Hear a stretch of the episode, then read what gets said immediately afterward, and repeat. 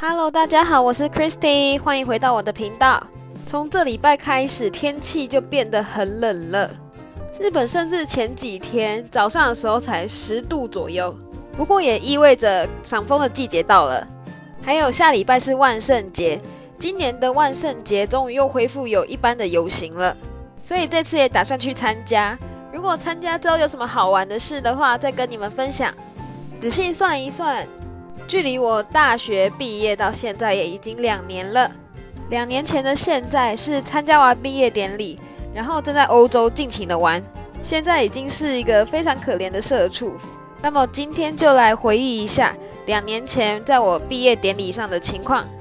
转眼间四年的大学生活一下就过去了。在毕业典礼的前两个月，我和一群朋友一起去看日本毕业典礼必穿的衣服哈卡吗？也就是裤。那是一种看起来很像和服，可是下面是裤装，然后高腰的一种衣服。相较于日本学生，大部分都是在毕业半年前甚至一年前就会预定裤来说，我们其实算很晚才预约了。而且裤的价钱也不便宜，贵一点的五到六万日币都有可能。但因为觉得说这是毕业式是一生一次的，所以想花一点钱给自己留下一点纪念。很幸运的是，在我们学姐学长的推荐下，我们预约到一家价格非常便宜的店铺，大约只需要一万日币出头就能解决，而且价格也包含发型，算是非常划算了。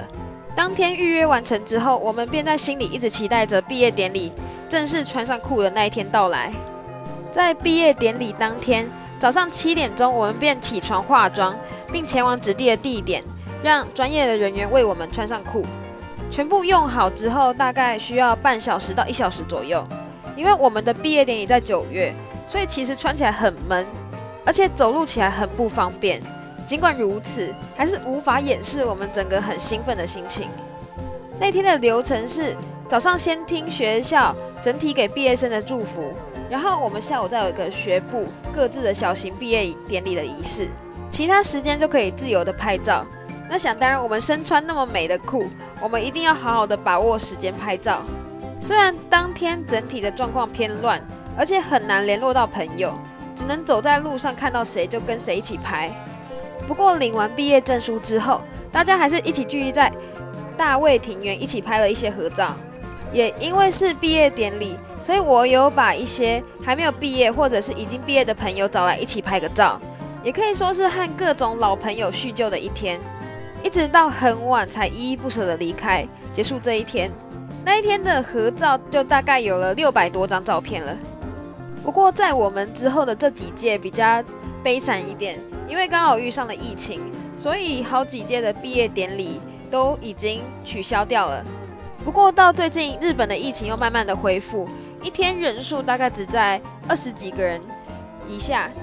虽然说不知道是不是正确的数据，但听到这样的结果还是觉得很不错。